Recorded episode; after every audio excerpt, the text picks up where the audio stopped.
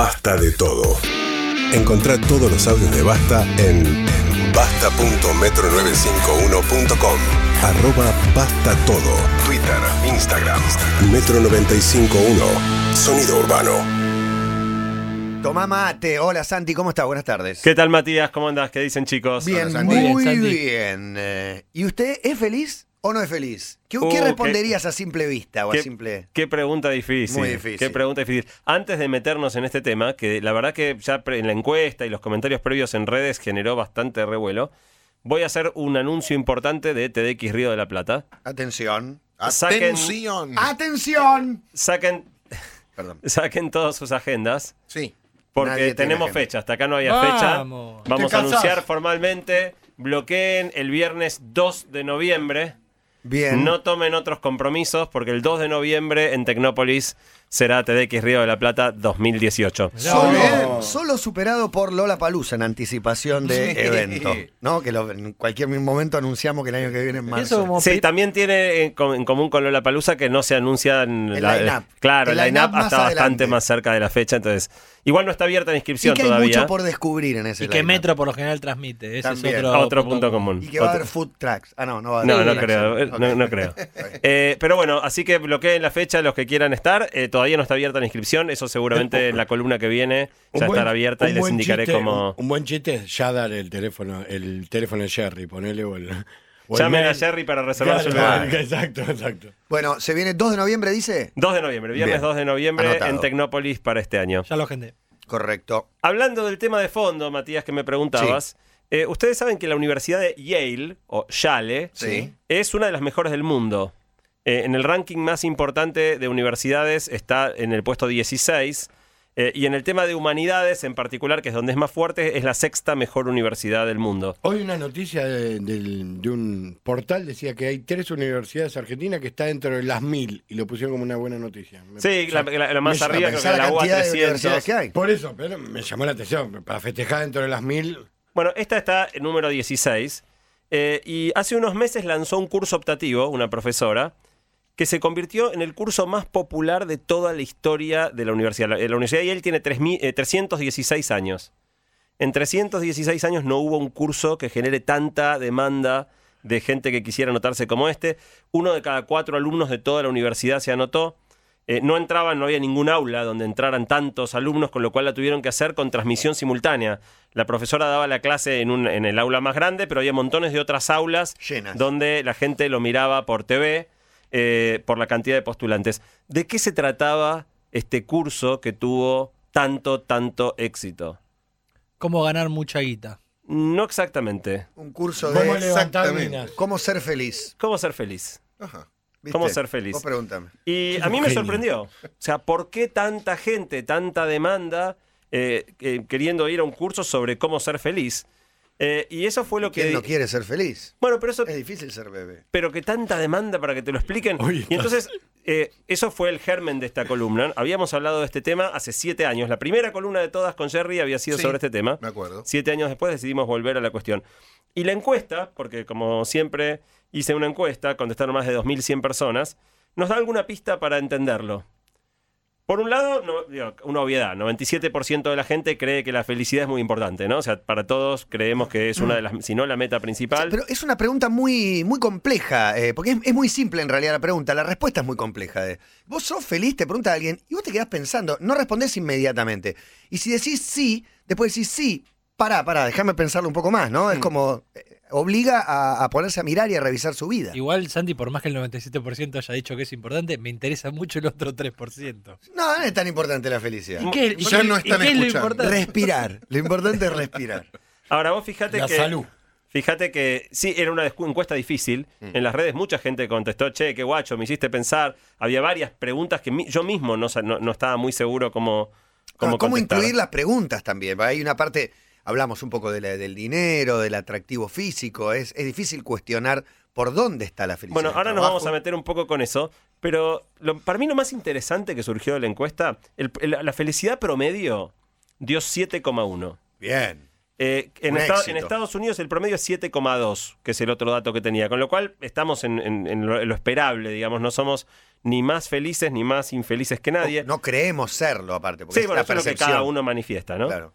Eh, otro dato curioso, el, el- el 7.1 fue idéntico en hombres y mujeres, clavados, 7,1 los dos. Pero lo más interesante es que yo hacía una pregunta, que es, ¿cuán fácil o difícil te resulta ser feliz? Esa es complejísima esa pregunta. Y esto es el verdadero hallazgo para mí de, de la, de la encuesta y de lo que de alguna manera armó la columna, porque eso divide dos bandos muy claramente definidos. Hay gente a la que resulta fácil y hay gente a la que le cuesta un montón. Y cuando vas a mirar, los que nos cuesta un montón somos mayoría. O sea, hay más gente a la que nos cuesta que gente a la que le sale naturalmente.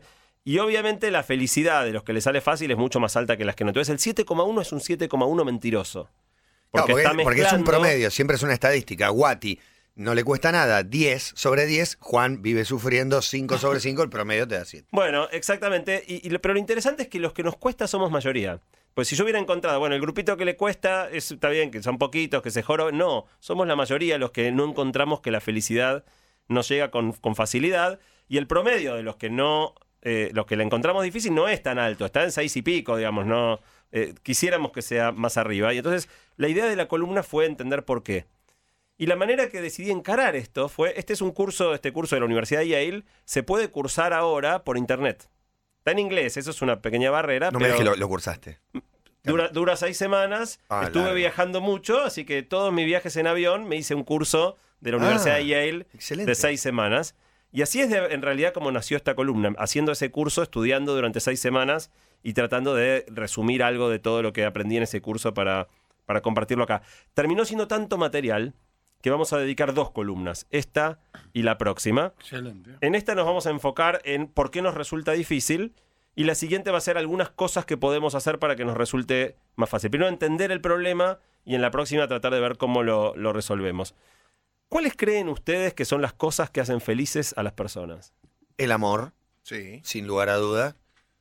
Sigan ustedes, muchachos, porque No, se me lo que acaban. pasa es que en el amor yo te iba a decir como No, el el, amor amor, es- filial, porque en la sí. familia. Bicampeonatos. Sí, no, bueno, lo- los lugares de pertenencia, que podría ser un, un club de fútbol o, algún- o Hay, algún claro, tipo de... hay felicidades instantáneas también. Hay felicidades que son formar unas familias como a largo plazo, es toda Bueno, una te construcción. respondo. Y hay una felicidad que es El humor. un flan con dulce. El amor- el mundial, digamos. No, el Sí. amor, la salud y el trabajo son tres variables que entran. ¿no? El trabajo o la falta de. Sí. Podría, eh, no sé, aumentar o disminuir tu felicidad. Sí, yo creo que cumplir objetivos que te propongas. Bueno, yo se los voy a agrupar en tres categorías que, que son bastante interesantes para pensar el problema. Eh, o sea, el, el nivel de felicidad de una persona tiene tres grandes componentes. Uno es la genética. Mira. Eh, en una mini encuesta que hice en Ya Twitter. nacen así, con el corazón ortiva. Con el corazón Eh, feliz. ¿Naciste amargo o naciste feliz? en una Depende de mi- qué cuadro seas, claro. me olvidé de poner esta pregunta en la encuesta, así que la metí en Twitter en una mini encuesta, pero contestaron mil y pico de personas. La gente le asigna 5% de peso a la genética. La respuesta correcta es 50. Mirá, la Es un montón. Sí. Un montón. Un montón. La mitad de tu predisposición a ser feliz o no ser feliz viene en tus genes y tiene que ver con cosas como tu posibilidad de tener buen o mal humor, tu grado de sensibilidad y posibilidad de conectar con otras Sí. personas, eh, tu inteligencia, un montón de cosas que La te vienen dadas, la empatía que te vienen dadas y que no es muy dado manipular porque están en tus genes. Eso es 50%. Espera, dijiste tu inteligencia. Sí. Y ahí es, cuanto ¿Cómo más se mide? inteligente sos más feliz o cuanto más inteligente sos menos feliz. Es una excelente pregunta, no tengo la respuesta. Para varias otras sí que uno, uno puede tratar de ver cómo afectan eh, diferentes cosas y vamos a explorar algunas de esas, no la inteligencia. La segunda cuestión son las circunstancias de la vida. Eh, si me- te va bien, te va mal, si estás sano, si estás enfermo, si tenés más plata, menos plata. Si amás, si te te aman. Se te tiene- muere ahí tu está viejo todo. en un accidente cuando tenés 8 años, digo, te van cambiando las Sí, cosas. exacto. Y La- curi- curiosamente, lo vamos a ver ahora en un ratito, esta es la que menos importa. Mirá. Mira. Y nos Claro. queda la tercera, que es, eh, de- después de la genética, la más importante, que es los hábitos, cosas que nosotros podemos manejar concretamente, y es lo que nos vamos a enfocar un poco más en la columna influye mucho. siguiente. Influye cosas mucho. que podés hacer vos, que en definitiva te, te acercan o te alejan, por lo menos al nivel que la genética te deja planteado. La genética no la podemos modificar, pero, pero esto Por sí. ahora, por ahora. Claro. Eh, Es el- inminente. ahora, la principal razón por la cual nos cuesta mucho ser felices es que somos muy malos entendiendo cómo funciona nuestra propia felicidad. eh, la mayoría de las personas cree que la hacen felices cosas que no las hacen felices y no detecta cuáles son las verdaderas cosas que sí.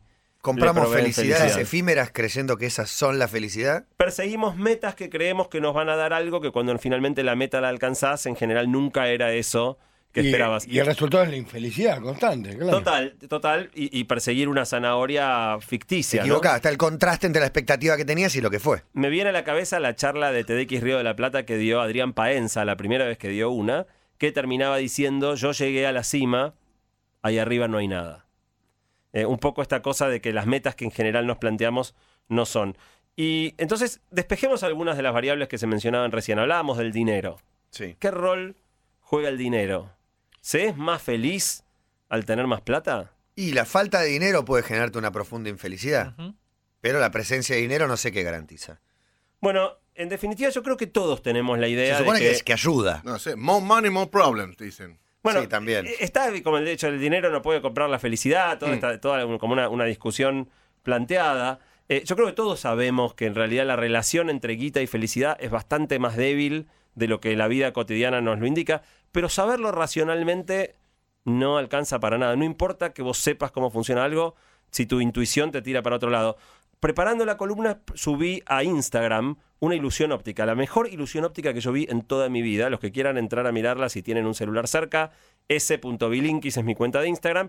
Una ilusión óptica que la ves y es increíble, no podés creer lo que estás mirando y que en la mitad de la ilusión óptica te muestra el tipo cómo está hecho y por más que te muestre el mecanismo y entiendas por qué lo ves mal, te la pone de nuevo y lo volvés a ver mal. No podés evitar, por más que entiendas y yo te explique y vos me- te convenza, no, mira la plata, no, no importa. Toda tu intuición, como en la ilusión óptica, no podés dejar de ver lo que tus ojos ven.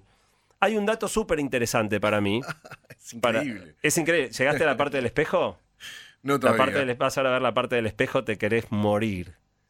Eh, pero en definitiva hay un dato que para mí es interesantísimo de cómo la gente no ve eh, el, el rol limitado que juega el dinero.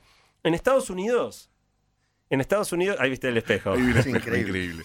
Bueno, en, en Estados Unidos se gastan al año 70 mil palos verdes, Me gusta que digas palo verde. 70 mil millones de dólares en loterías. Más que en libros, música, películas, entradas, eventos deportivos y videojuegos, todo junto. Y la lotería no es divertida, es básicamente la, a ganar la plata. esperanza, la esperanza de pegar el De gran salto, salvarte. de salvarte, exactamente. Y en el fondo, todo este enorme gasto, 70 mil millones de dólares, no es más que la creencia equivocada de que si acertás los seis números del loto, en definitiva, ahí tu vida se, se encamina. Hay muchos experimentos que miden felicidad en países más ricos, en países más pobres, comparan dentro de las clases sociales de un mismo país. Eh, La correlación, digamos, la medida de cuánto tiene que ver una cosa con otra da 0,11. Es un poco técnico, Nada. pero básicamente quiere decir muy poco. Muy poco. Y en países como Brasil, que son eh, más pobres por ahí que el primer mundo, menos todavía, 0,6. Es prácticamente irrelevante en Brasil si sos de clase alta, media o baja respecto de tu grado de felicidad. Y es común, cuando uno viaja a, países pobres, en general ves gente alegre, no, no Sí. es que la pobreza necesariamente va Ve de acompañada todo según de- de las circunstancias que veas, ¿no? Claro, digo, pero La no, cuestión ma- sanitaria no ahí más cambia. tristeza Sí. que podés encontrarte en, en un país del primer mundo. Como bien decía Matías, la conclusión es que si estás pasando necesidades básicas insatisfechas, si no tenés para comer, si no tenés donde resguardarte del frío, si no tenés para comprar los remedios a tus hijos, definitivamente el dinero para cubrir esas necesidades trae mucha felicidad, o sea, elimina mucha infelicidad. Pero superado cierto umbral, bastante rápido, mucho antes de lo que uno cree, ya el efecto incremental. Te alcanza de- para vivir con las necesidades básicas satisfechas y ya pasa por otro Y lado. ya pasa- Pero me pasa gustó lo que dijiste de los países, ¿no? Ponerse a comparar eh, la felicidad de la India con la de Noruega. No sé si es tan medible, pero, pero uno podría pensar que los países pobres son menos eh, felices. Sin embargo, vos ves las caras que tienen en la India, o en esos lugares donde son habituales las imágenes de gente descalza en la calle, viviendo en construcciones precarias. Y Suecia es como el paradigma del primer mundo, donde hay más suicidios, es re oscuro todo. Totalmente. De hecho, voy a, a spoilear un dato de, la columna próxima. Pero en definitiva, la, la correlación más fuerte que encontrás eh, en cuanto a la felicidad promedio de los países tiene más que ver con la naturaleza y la calidad de los vínculos que tienen las personas entre sí que con datos como, no sé, cuál es el nivel de alfabetización o el ingreso per cápita.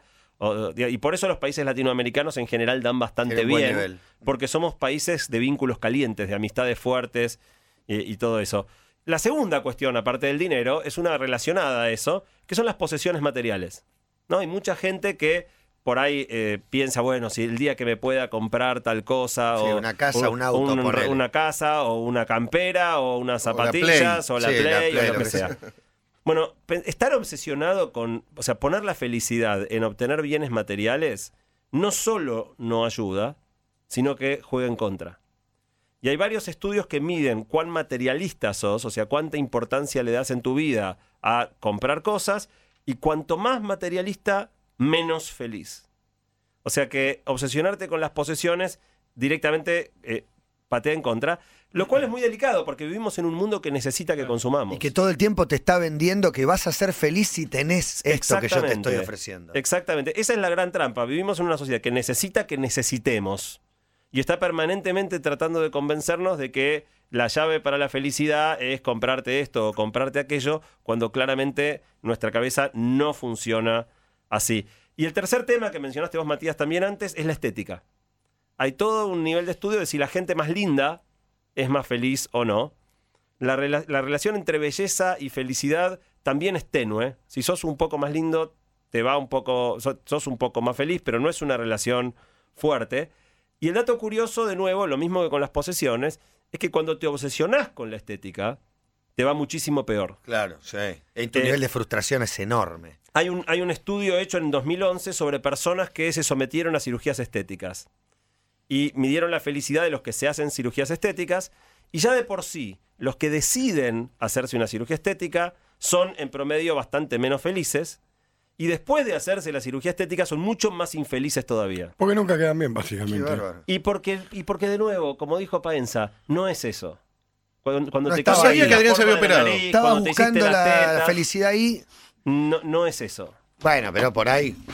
Le- entiendo a la chica, por poner una chica que se puso, eh, no sé, y se siente un poco más segura y mejor. No sé si es la felicidad eso. No, porque de hecho se dice lo contrario, que alguien que se opera, se opera buscando mayor seguridad, mayor... Claro.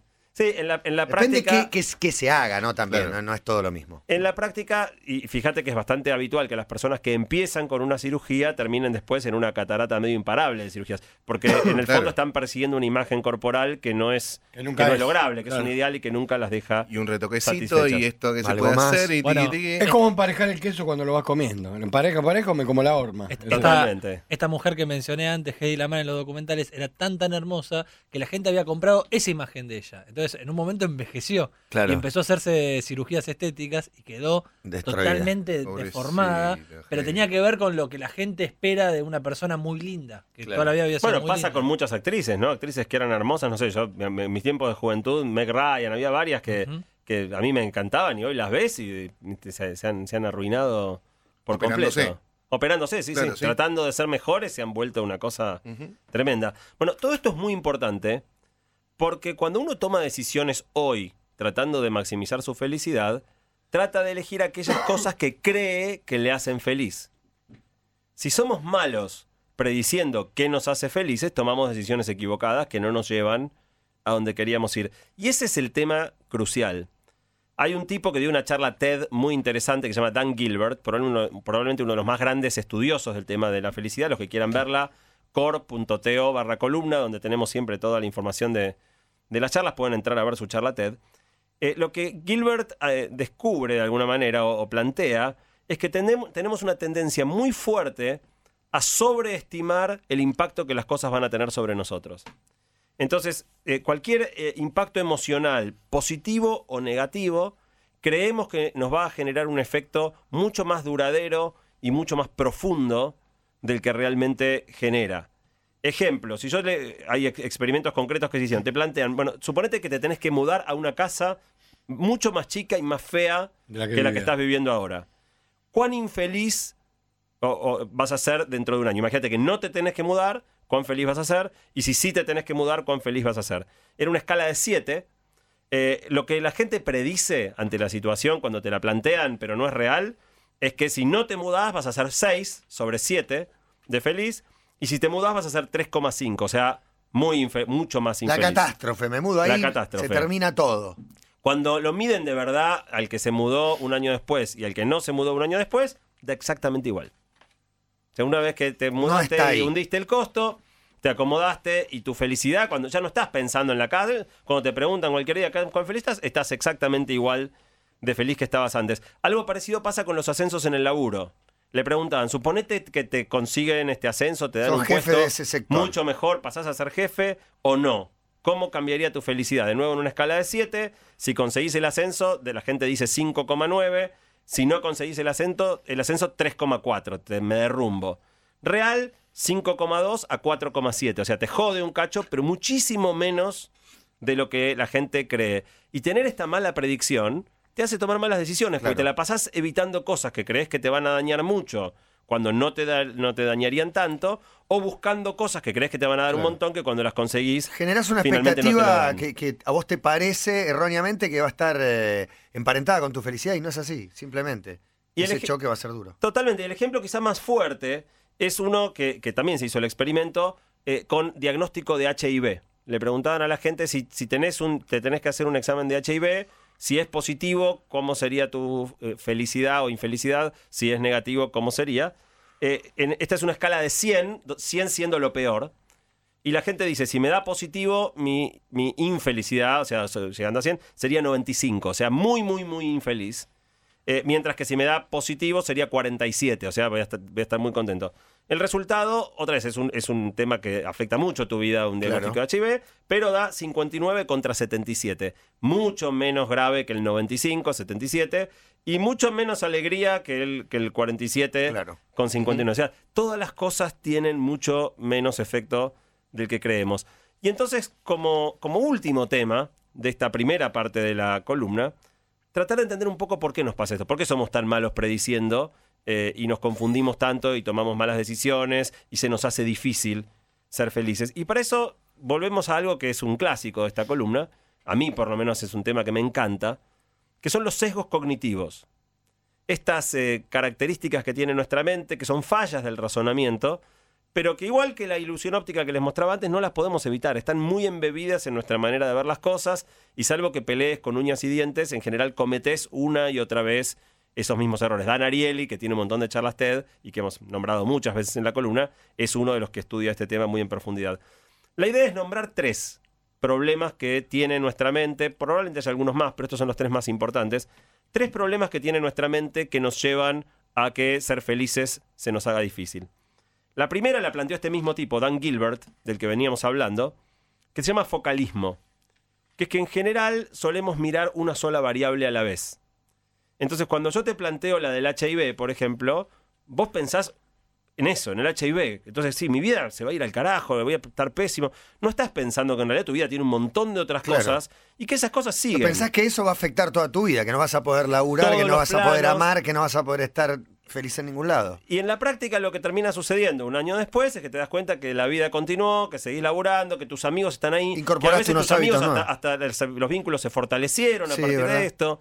Eh, de modo que este focalismo, esta idea que cada vez que tenemos que tomar una decisión, quiero, vale, la- me compro no me compro el par de zapatillas, la vemos unidimensional y ponemos en, ese, en esa decisión eh, el impacto que no tiene en cuenta cómo eso rebota en todos los otros planos de nuestra vida. Uno debiera hacer el esfuerzo de tratar de pensar la decisión mucho más compleja y mirar todos los planos antes de tratar de evaluar qué impacto va a tener.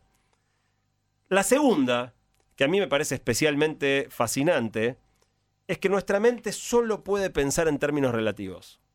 No puede pensar en términos absolutos. El ejemplo clásico, lo hemos dicho alguna vez, es la típica si cuando vas, va- estás jugando contra el último de la tabla, le vas ganando todo el partido y te la empatan en el último minuto, te querés cortar un huevo.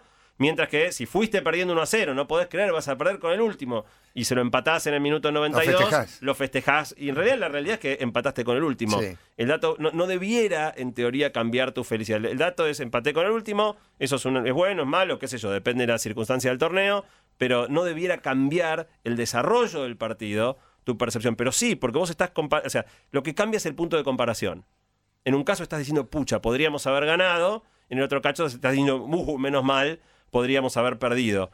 Ese punto de comparación, que es arbitrario, lo comparo contra que podría haber ganado o lo comparo contra que podría haber perdido, convierte al mismo resultado, un empate contra el último, en dos cosas completamente distintas. Y así funciona nuestra mente respecto de todo. Siempre medimos todo respecto de un punto de referencia. Claro. En general son otras personas. Entonces, tu sueldo no podés mirarlo en abstracto de cuánto ganan los demás. Es tremendo eso. Es así.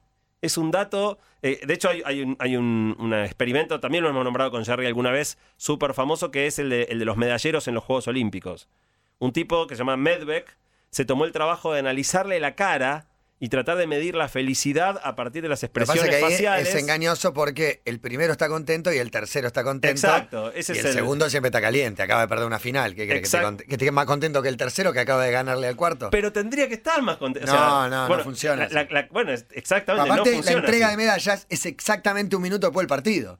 Entonces, el tercero acaba de, de- de ganarle al cuarto. o Bueno, sea, es que es el punto está de contento. Y el segundo punto- acaba de Mm. perder una final. El tercero está pensando, me podría haber quedado afuera del podio, menos mal que me metí acá y me voy a llevar una medalla a casa. Claro. Y el segundo está pensando, la puta madre, podría haber ganado, me perdí el oro. Y es muy notable, el tipo miró miles de videos de premiados en podios y el, el número uno obviamente es el más contento, después le sigue el número tres y el que está a las puteadas ese es el número dos. Lo que está detrás de esto es que siempre nuestra felicidad se nutre de un punto de comparación y que no siempre está bien elegido. Hay una frase de Mark Twain que encontré preparando la columna que me encantó. Mark Twain dice, la comparación es la muerte de la felicidad.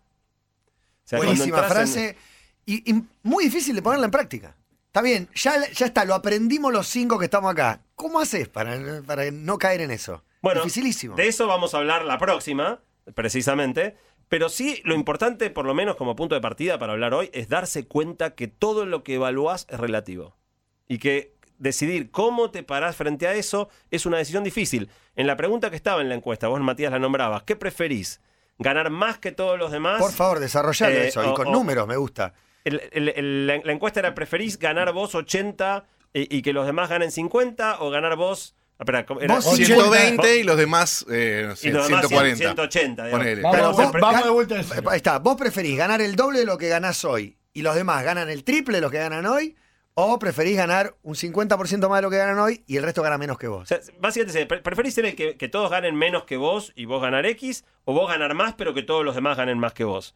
Eh, y la ¿Qué salió en la encuesta? Eh, la, la encuesta salió, o sea, cuando una encuesta queda demasiado claro cuál es la pregunta moralmente correcta, Ah. es Claro, difícil que el claro. resultado bien. De 85% de la gente eligiendo ganar menos, eh, perdón, ganar, más, aunque los demás ganen más.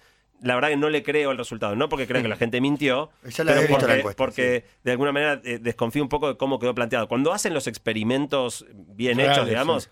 eh, eh, no mezclando los grupos y todo, da 60% La que gente prefiere ganar menos. Claro, pero elegís ganar más que el resto. No elegís ganar más vos respecto Claro. de vos mismo, ¿no? Exactamente. Como que tu escala social crezca sería. Ah, sí, o pero algo así. no hay algo eh, inherente al ser humano, esto, eh, no digo ser un mierda, pero digo el hecho de, Competir. que- competir. El punto de de- comparación. no, y a- no solo la comparación es, si yo gano más que el resto, por ahí tengo más poder que el resto y eso me genera otra cosa más que el otro ser el último en tarro, se supone no solo que yo tengo menos, voy a tener No, menos no, pero plata. vos vas a ganar mucho más que ahora. Está pero bien, el resto va a pero ganar mucho más que vos. con lo cual me van a dominar a mí, ese tal vez es el Y no es solo más el dominio. ¿no? O sea, en el fondo es donde quedás parado relativamente respecto de la mirada de los otros. O sea, sí, es como vos decías, no, no es ser mierda. Es una característica que tenemos que ser muy conscientes de que la que la tenemos, muy profundamente latente y que grabada nos en puede llevar a la eh, infelicidad constante. Ah, hay un chiste que encontré divertido que muestra esto en un- una situación de oficina donde uno va y le dice al jefe, ok, ya que no me pueden dar un aumento, ¿le puede bajar el sueldo a los demás? Claro. Excelente. Está Hay, hay un- un- eh, una tira de Kino, si no me equivoco, que es un tipo sentado en un banquito que tiene uno arriba, y Sí, que es está enojado y que está recontra refunfuneando, hasta que aparece uno que está más abajo que él. Entonces ahí ya lo mira al otro con una distancia, como Y diciendo, se acomoda. y Claro, se- Claro. es eso. No estoy tan mal. Bueno, fíjense un experimento muy divertido. A alguien se le ocurrió, hay algunas loterías que como premio en vez de darte guita te dan un auto muy lujoso en Sí. Estados Unidos. A un tipo se le ocurrió mirar cuando alguien se gana esa lotería y se gana este auto muy lujoso, ¿qué pasa con los vecinos? Y No, ¿y qué pasa con él y ese auto? Hay que bueno, mantener eh, un auto. Ese, ese ganó el auto, pero ¿qué pasa con los vecinos? Sí. Cuanto más cerca vivís en la cuadra, digo, ba- barrios suburbanos, ¿no? Típico barrio yankee de casitas Sí, sí. con los garajes ahí, el auto en la puerta. Bueno, cuanto más cerca vivís, más probable es que cambies el auto en los siguientes meses. De los que viven pegado al que se ganó, que no tiene nada que ver, se ganó en la de al lado. De los que viven pegado, 25% ¿Cambian el cambian auto? el auto por un auto mejor en los siguientes meses a que el otro se ganó la lotería. Qué bárbaro, el ser humano, la competencia de todo, ¿no? De todo. Que si querés, no sé si es competencia, es como ¿Y sí, qué que es? no, no podés evaluar si no es en términos. Es comparación. Competencia le pone un- un- un símbolo- una carga negativa. No podés evaluar las cosas en el vacío. Necesitas tener parámetros y en general te- el parámetro más fácil que uno tiene a mano son las otras personas. Un último comentario de este punto antes de entrar al último, eh, que es que por eso son bastante peligrosas las redes sociales. Estaba pensando en los influencers. No solo los influencers, o sea, lo que uno muestra en las redes es el top 5% de tu vida. Salvo unos pocos, no sé, Darío Stanschreiber, que siempre habla, viste, refunfuneando de sus frustraciones. La mayoría mostramos lo mejor de nosotros. No es una muestra En Instagram, representativa. en Instagram. En Instagram, sobre todo. En Twitter mostrás lo peor tuyo, pero hacia otros, no hacia vos mismo. Y a veces no con tu nombre verdadero. No es que te dañás, sino Ahora, que si vos te tu la pasás mirando Instagram o, o- o Facebook y tomás que la existencia de los otros es eso que muestran, obviamente tu vida parece una cagada. No, porque la contrastás con tu Instagram, no con tu vida. ¿Y tu Instagram qué dice de vos? Sí, también, pero ese mismo pero vos sos 5%. consciente de que- el de otro que mostró no sé qué y vos también mostraste algo que... Bueno, ese es el peligro de las redes Momento sociales, que, que es crearse un parámetro irrealista de, de, de que, dónde están los demás Claro, como punto de comparación Sí, para la uno tele mismo. también, a veces cuando nos reflejamos en los, los famosos o artistas de la tele o lo que sucede en las novelas o de Wannabe, de las novelas adolescentes son todos lindos, ricos y, y cancheros, también hay algo de Bueno, eso un yo, lo- yo lo saqué porque tenía demasiado material, pero hay un experimento que hace justo eso que vos decís, Cabo. Le te ponen a, a- a hombres y a mujeres a mirar eh, películas o series con actrices y actores muy bellos Sí. y después le piden que le pongan una puntuación a su pareja y ve- vos ves más fea a tu pareja después de mirar sí. programas de televisión donde te hacen anhelar un- un- un un estatus de belleza irrealista, digamos, no inaccesible. Muchas veces photoshopeado, digo, que no, no, no es, no es eh, Sí, la sí, realidad. retocado por todos lados para que sea más lejano e inaccesible. Bueno, el último tema eh, de esta primera parte sobre felicidad tiene que ver con la tercera característica de nuestra mente que se llama habituación.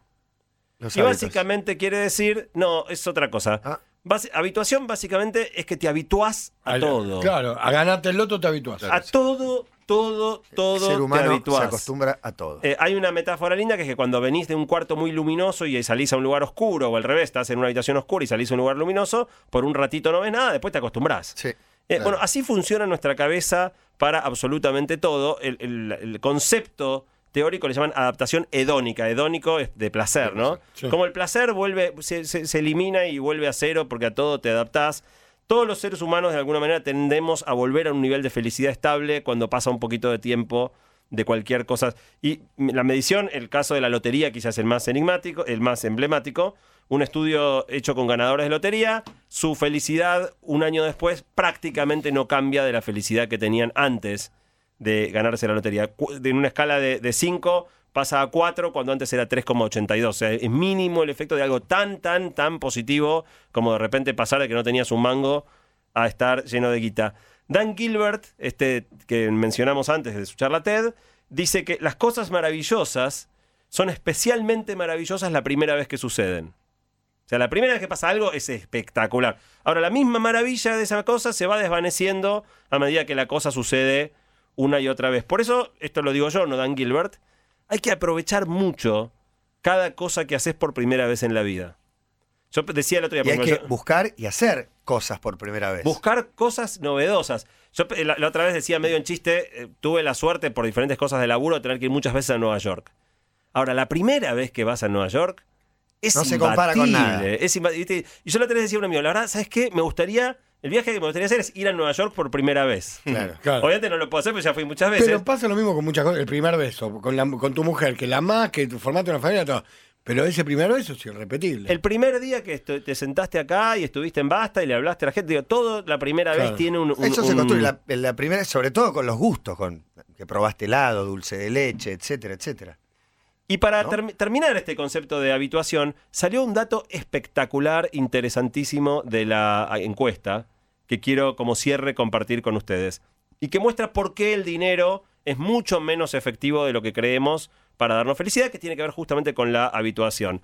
Eh, en la encuesta reprodujo un experimento clásico que se ha hecho muchas veces, que es preguntarle a la gente cuánto ganan y cuánto necesitarían ganar para ser felices. Era una pregunta optativa porque no todas las personas se sentían cómodas hablando de sus ingresos o de sus anhelos, pero 80% de las personas que respondieron la encuesta aceptaron contestar esta pregunta, así que hubo mucha cantidad de, de respuestas, más de 1.600.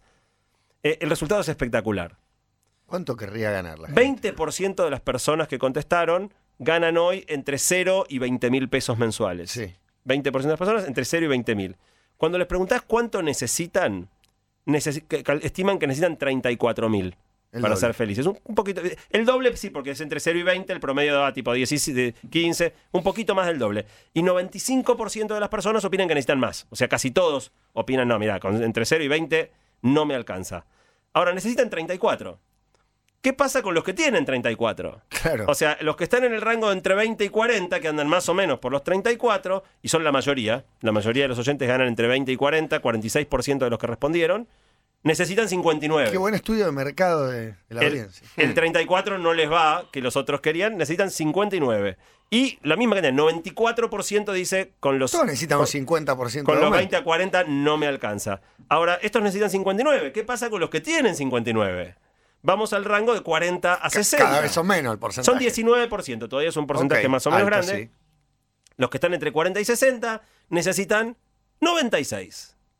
O sea, siempre más o menos la regla es el doble. 92% de los que t- están ganando entre 40 y 60, o sea, mucho más de lo que pedían los primeros, 92% igual opina que necesita más, que no, que no alcanza con 40 a 60. Vamos a 60 a 80 y acá sí ya empieza a caer un poquito, pero los que tienen entre 60 y 80 necesitan 143 mil. Se repite. Se repite, Todo pero ya el tiempo. 77%. Hay 33 que dice con esto estoy bien. Por primera vez aparece un porcentaje Claro. Más alto. satisfecho, pero sigue siendo 77% que quiere más. Alto. De 80 a 100 necesitan 170 lucas. eh, y 69% necesita más. Y vamos a lo más interesante, los que ganan más de 100 lucas. ¿Qué dicen? Hay 5% de los oyentes que ganan más de 100 lucas por mes. Necesitan 234 mil.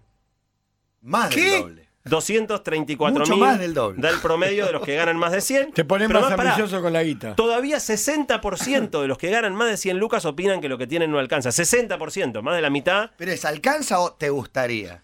La pregunta es cuánto la pregunta era cuánto necesitarías para Claro, ser lo que muy pasa, feliz. Lo que pasa es que cuanto más guita tenés, eh, digo, tenés 10, gastas por 10, tenés 20, gastas por 20, tenés 100, gastas por... En general, los costos para el nivel de vivir son vida más es acorde altos. a, a tus Claro. ingresos. Y si el que gana mucho, gasta mucho. Bueno, fíjate, supone. vamos al último extremo. Uh. Había 1%, o sea, en 2.000 personas son 20. One 1%, billion dollar. Ya lo veo al Dr. Evil. más, más de tipo, 300 mil pesos mensuales. ¿Quién es? Ganan.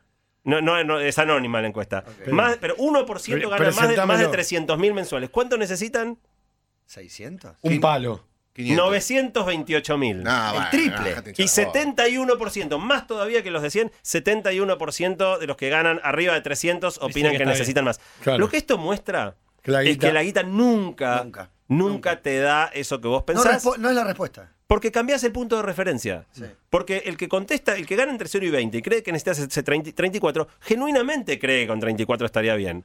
Ahora, cuando llega a los 34, cambia los hábitos de consumo, se empieza a comparar con otras personas, empieza a frecuentar gente que gasta en otro nivel, y naturalmente si no, no, no eran 34, eran el siguiente nivel 59. Y cuando llegás a los 59, también de nuevo cambiás los hábitos de consumo, empezás a tener otro, ot- eh, por ahí los chicos en un colegio más caro, Sí, otra obra compraste un social, auto más caro, y te embarcás en una cosa que consume más y en definitiva no te alcanza. Bueno, es, es muy interesante cómo la encuesta dio perfecto, tanto en el hecho de que la necesidad crece y crece y crece, como en el altísimo porcentaje de gente, incluso ganando el 1% que más gana, 70% opinando que el dinero no les alcanza. En definitiva, eh, lo interesante igual también comparé la felicidad en los diferentes grupos. Eh, y, y- y se ratifica también lo que hablábamos antes, comparando cuán felices son los de 0 a 20, 20 a 40, 40 a 60, etcétera, la felicidad va creciendo. O sea, cuando tenés 0 a 20, son el grupo menos feliz, da 6,7. El promedio, de- a medida que vas subiendo de ganar de, eh, 0 hasta ganar 80 lucas, sube de 6,7 a 7,5. No es menor, tampoco es tan grande, pero sube de 6,7 a 7,5. Arriba de 80 lucas no cambia más. La felicidad de los que ganan más de 80 es la misma que los que ganan 80, de manera que la conclusión sería, en niveles de ingreso bajos, si lográs ganar unos mangos más vas a estar más contento, una vez que alcances un umbral, que no es tan fácil, pero digo, llegás a 80, todo lo que le agregues arriba, si ganás 80 mil pesos mensuales, sos igual de feliz que el tipo más rico del planeta, toda la guita que viene arriba de eso ya no, No altera aporta la nada. felicidad. No altera la felicidad. Para terminar, entonces, bueno, la idea hoy fue hablar un poco de por qué se nos hace difícil, cuáles son los malos entendidos de la felicidad. Y en algunas semanitas vamos a volver a tratar de pensar cuáles son las cosas y hábitos que uno puede adoptar que de alguna manera te permitan ser más feliz eh, y, y subir esos valores que claramente que doy no va a pasar por ganar más plata, cambiar el auto o comprarse un par de zapatillas. Santi Bilinkis, la seguimos la próxima entonces. Dale, así será. Y si quieren eh, duplicar sus ingresos, hoy 29, no dejen de pasar por La Soberana en la Avenida Cabildo 2828. Mira, justo para llevarte tus ñoquis. Si no haces tu pedido al 4784-4546, ¿cuánto ponen abajo del El plato? que pone 100 en el plato necesita 500. Necesita Una 500. vez Sí. con Diego en un restaurante, ¿Cuánto Sí. pusieron? pusimos de guita de hoy, por lo menos 500 pesos. Sí, más o menos. Más o menos. Se llevan los platos con la plata. Éramos cuatro personas, ponele. Sí. Se llevaron la plata. Uy, pará. Y de la cocina volvieron mil. Los otros no los encontramos, nos dijeron. Está en la, fíjate que está en la cocina. Sí, está en la sí, baja. que está en la bacha. No, No, no, no, ¿Podemos hacer volvió. una propuesta que, No que cambie la historia mundial? A ver.